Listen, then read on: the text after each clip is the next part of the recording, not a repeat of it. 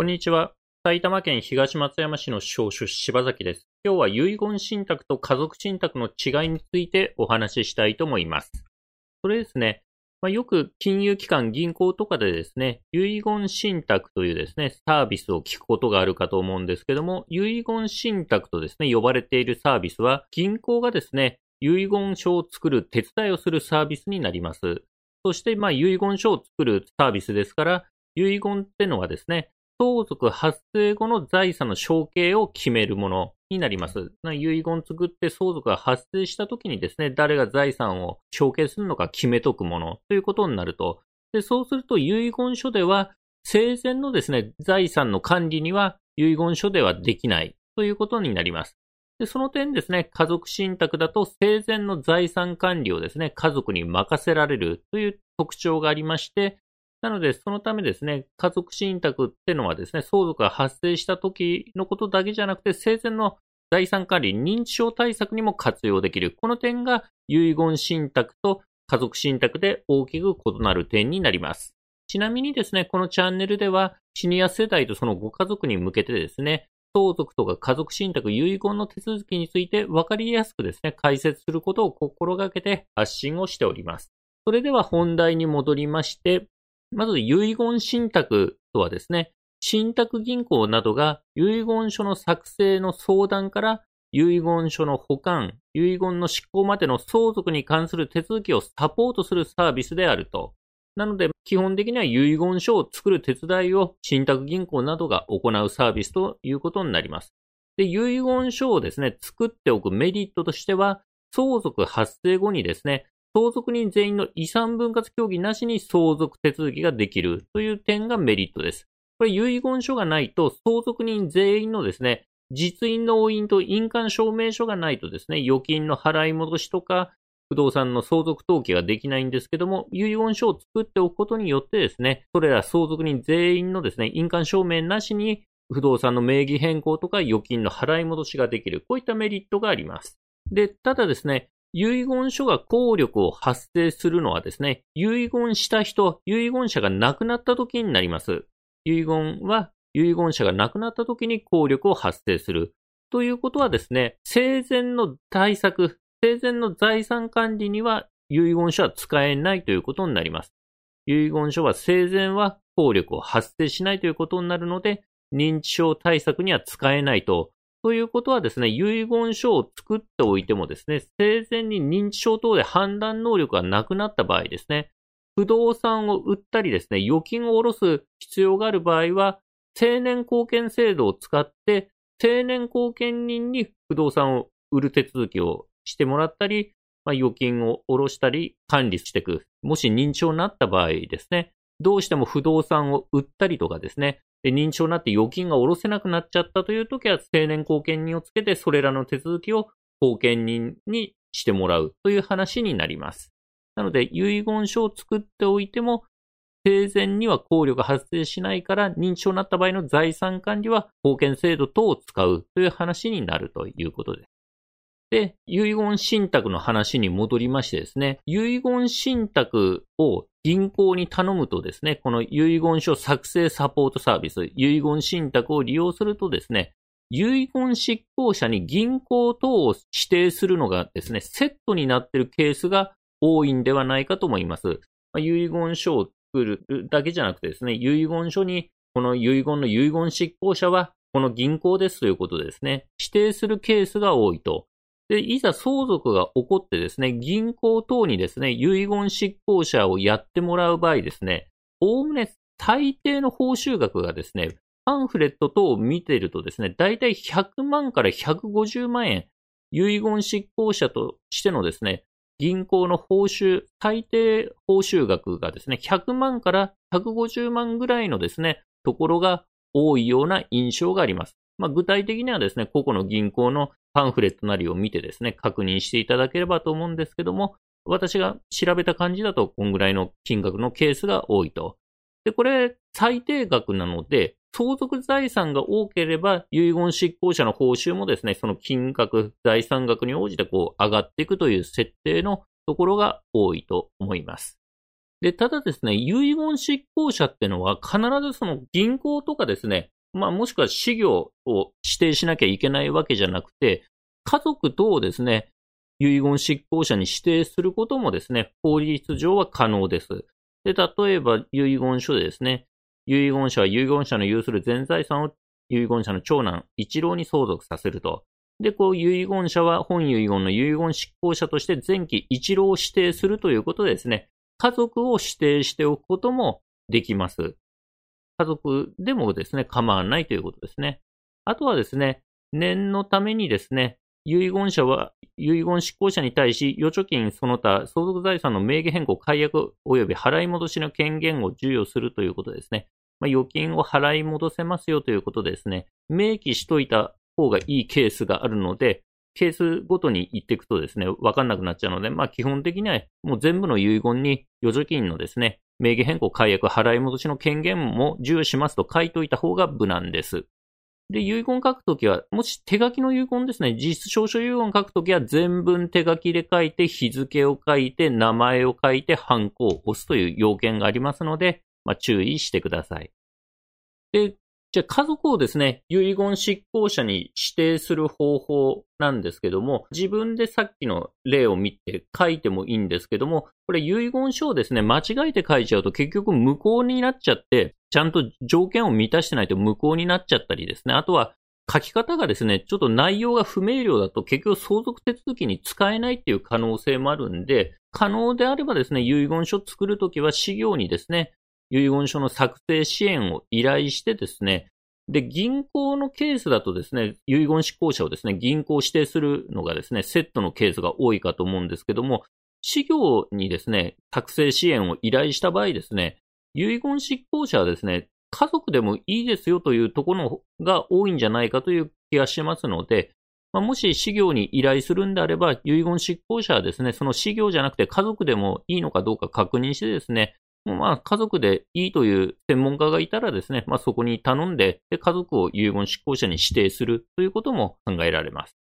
で、確実性を考えるとですね、自分で書く実質証書遺言よりも、交渉役場で作る公正証書遺言の方がおすすめです。自分で書く遺言だと、まあ、間違えて使えなかったりですね。あとは1枚しかないからなくしちゃうっていうこともあります。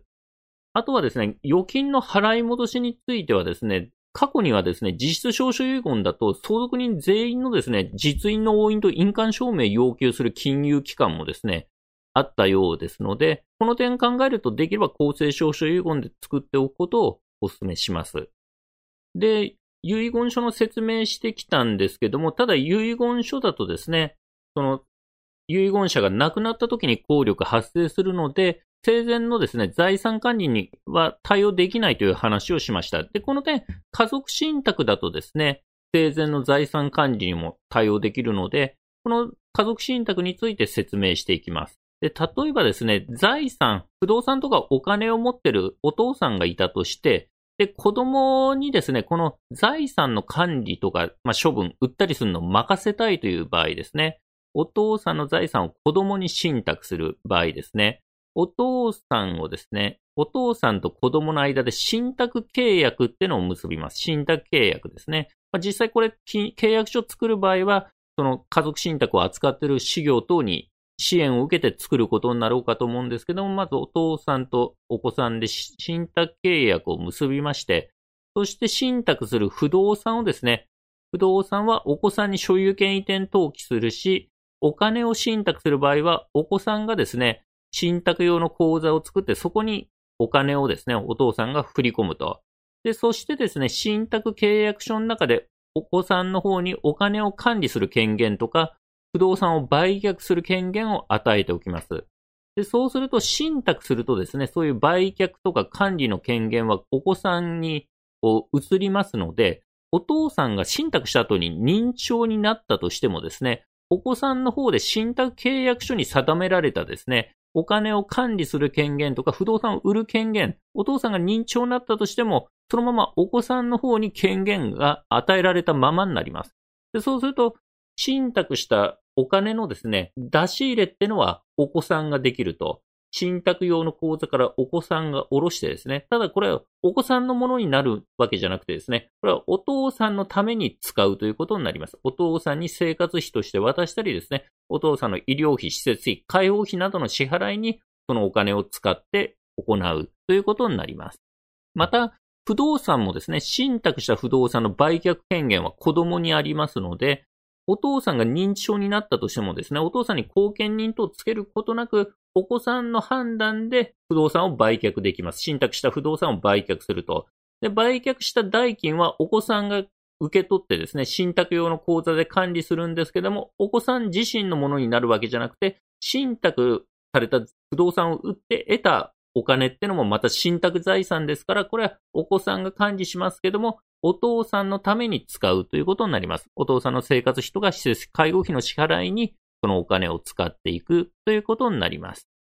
ちなみにですね、もともと財産を持ってたお父さんのことをですね、委託者と呼んでます。信託法上委託者ですね。そして、財産の信託を受けた人、お子さんのことを受託者と言います。受託者。そして、信託された財産をですね、受託者が管理して、誰のために使うかってお父さんなんですけども、この信託財産、した財産から利益を受ける人のことを受益者と言います。お父さん、受益者の立場と、あともともと財産を持っていた委託者の立場、両方の立場になってます。そしてこの信託された財産から給付を受ける権利を、こう受益権と呼んでます。受益権を持っているのが受益者であるということになります。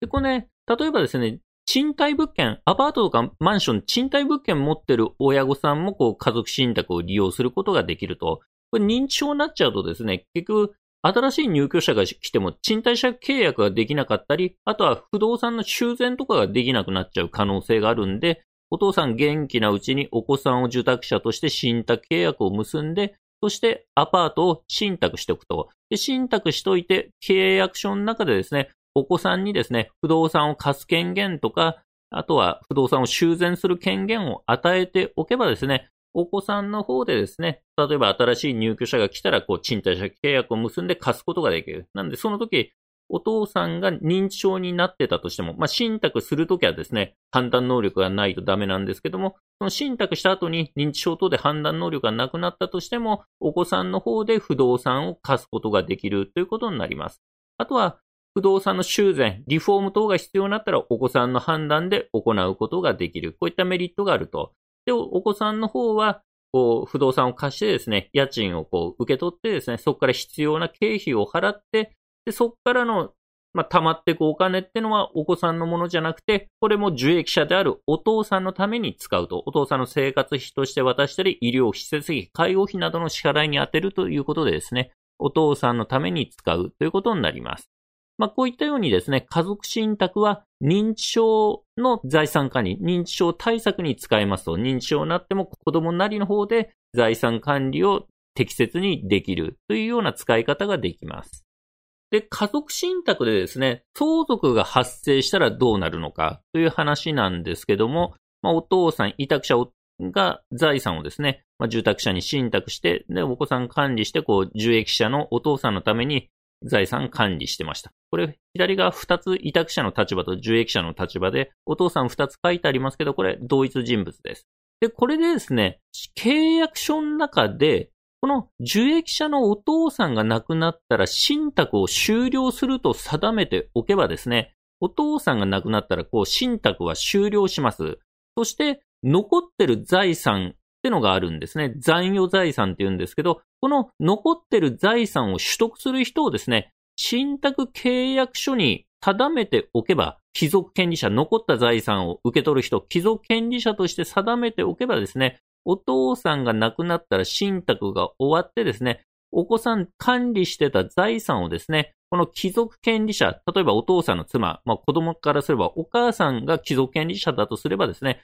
不動産はお母さんの個人名義に所有権移転して渡すし、お金はお母さんの個人口座に振り込んで渡すというようなことですね。お母さんに財産を受け継がせることができます。お父さんが亡くなったら信託終了と契約書に定めておいて、そして契約書の中で貴族権利者、妻と定めておけばですね、お父さんが亡くなったら残った財産は普通の所有権としてお母さん、妻に渡るということになります。で、注意事項としてはですね、信託してない財産の承継っていうのはこの家族信託の契約書の中ではできませんので、信託してない財産の承継者を指定する必要がある場合は別途遺言書も作っておく必要はあります。なので、まあ、こう、相続が発生したら、お父さん亡くなったら信託を終わらしてですね、で、残った財産を誰かに引き継がせるという方法を説明しました。で、もう一個ですね、お父さんが亡くなっても信託を終わらせないで、お子さんが財産管理を続けたまま、今度は違う人のためにですね、財産管理を続けるというやり方があります。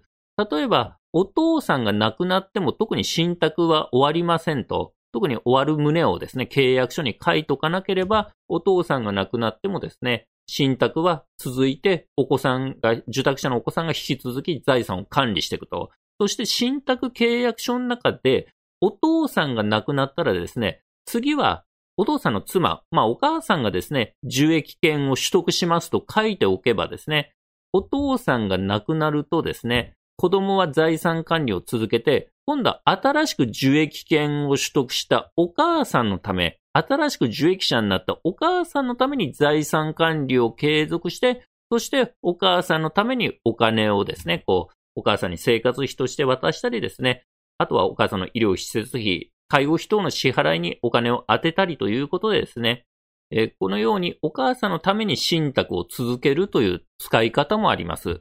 で、この受益権の取得者をですね、指定しておく方法ならですね、何代にもわたる承継者の指定が可能になります。例えばお父さんが亡くなったら受益権はお母さんが取得して、そしてお母さんも亡くなったら次はですね、長男が受益権を取得するみたいにですね、何段階にもわたる承継者の指定が可能です。で、これ、通常の遺言ですと、自分の次の人しか指定できません。何代にもわたる指定はできなくて、普通の遺言はですね、自分の次の人しか指定できないと。例えば、お父さんが亡くなったら、じゃあ財産は妻に相続させると書いてですね。それで、妻が相続するとこまでしかお父さんは指定できないと。そのお母さん、さらにお母さんが亡くなったら次はその財産は誰々にみたいなですね。何代にもわたる指定は普通の遺言ではできないけども、家族信託なら何代にもわたる指定が可能となります。この点もメリットと言えます。で、最後にですね、家族信託を使うかどうかの判断基準ということで、まず、現時点でですね、親御さんなりに判断能力があんのかないのか、もし判断能力がないということだとですね、その認知症等で財産が動かせなくなって困ってしまったということだと、法定貢献、普通の青年貢献人をつけてですね、その貢献人に財産管理等をしてもらうしかないという話になります。で、判断能力は現時点で親御さんなりにあるという時になった時に、例えば、柔軟な財産管理がしたいのか、例えば、子供の判断で親御さんの財産、不動産なりを売りたいのか、あとは積極的な資産活用をしたいのか、例えばですね、青年貢献制度使うとですね、基本的にはですね、資産活用ってのはできませんので、資産活用とか相続税対策っていうのはできないんですけども、家族信託であれば、その積極的に資産活用をすることも可能であると。で、その結果として相続税の節税につながることもあるということになります。で、この辺をしたいのかどうか。で、あとは家族信託は何代にもわたって承継者指定できると説明しましたけども、この何代にもわたる承継者の指定をする必要があるのかどうか。まあ、こういったのですね、特に全部必要ありませんということであれば家族信託をする必要はなくてですね、家族信託、こういう家族信託の特徴を生かしたことをする必要はないとなれば、まあ、信託しないでですね、亡くなった後のことを承継者決めときたいんであれば、遺言書を書くしですね、そして認知症になった時の対応をするんであれば、まあ、特に事前に準備してなければ、法定貢献、普通の青年貢献をするし、もし認知症のことをですね、事前に準備しときたいんであれば、任意貢献契約ってのを親御さんとお子さんとの間で結んでですね、まあ、親御さんの判断能力がなくなったら、その任意貢献契約ってのを発動させて、子供が任意貢献人になると。いうようなことも考えられます。事前に準備しとくんであれば、親御さんと子供の間で任意貢献契約を結んでおくと。で、任意貢献契約の場合はですね、親御さんが認知症になって、この任意貢献人として活動しようっていう段階になると、必ず裁判所で監督人っていうのが選任されますので、まあ、監督人、裁判所の選んだ監督人っていうのは絶対つくというふうに覚えておいてください。あとは、この家族信託の特徴ですね、柔軟な財産管理とか積極的な資産活用、何代にもわたる承継者の指定、こういったのが必要ですということであれば、まあ、家族信託を検討するということになります。家族信託を導入すると。そしてですね、家族信託ってのはあくまで信託された財産のですね、管理するという手続きですので、心情看護、例えば本人に代わって福祉サービスを結ぶ権限ってのは家族信託の受託者にはないんですね。で、これ実質ですね、その施設とかその福祉サービスの手続きって家族が代筆しちゃって通ってる場合が結構多いかと思うんですね。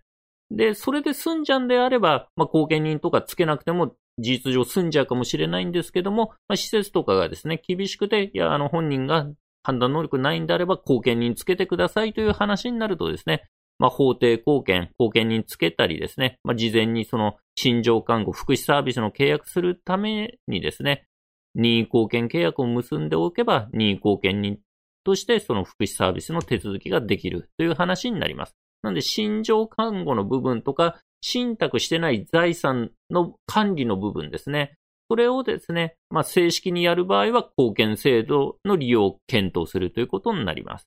ただ、まあ、心情看護福祉サービスの手続きとか家族が代筆しちゃって実質、事実上は通ってるケースが多いということですね。あとは、信託しなかった財産について承継者を決めときたいときは遺言書を作っておくということになります。家族信託の場合ですね、年金の振り込まれる口座ってのは家族信託できないんですね。年金ってのは家族信託できないんで、親御さんの年金は親御さん名義の口座に振り込まれ続けますので、相続が起こった時、親御さん名義の財産っていうのも残ってることが、まあ、大半かと思うんで、そういった年金の振り込まれてた通帳のですね、口座の承継者とか決めときたい場合は、別途遺言書も作っとくという話になります。で、まとめますと、遺言信託っていうサービスは銀行が遺言書を作る手伝いをするサービスということになります。そしてですね、遺言書ってのはですね、相続発生後の財産の承継を決めるものになります。なので、生前のですね、財産管理には使えないと。で、この点家族信託は生前の財産管理をですね、家族に任せることができるので、まあ、信託した後に認知症になっても家族の方で財産管理できるので、認知症対策として活用できるというですね、まあ、この生前の財産管理ができるかどうかがですね、まあ、遺言信託と家族信託の大きな違いとなるということで、ご理解いただければと思います。司法書士柴崎事務所ではですね、家族信託に関するご依頼を受けたまっております。初回面談相談は無料ですので、お電話またはホームページからご予約いただければと思います。ホームページのリンクはですね、概要欄に貼っております。埼玉県東松山市の司法書士柴崎でした。ご視聴ありがとうございました。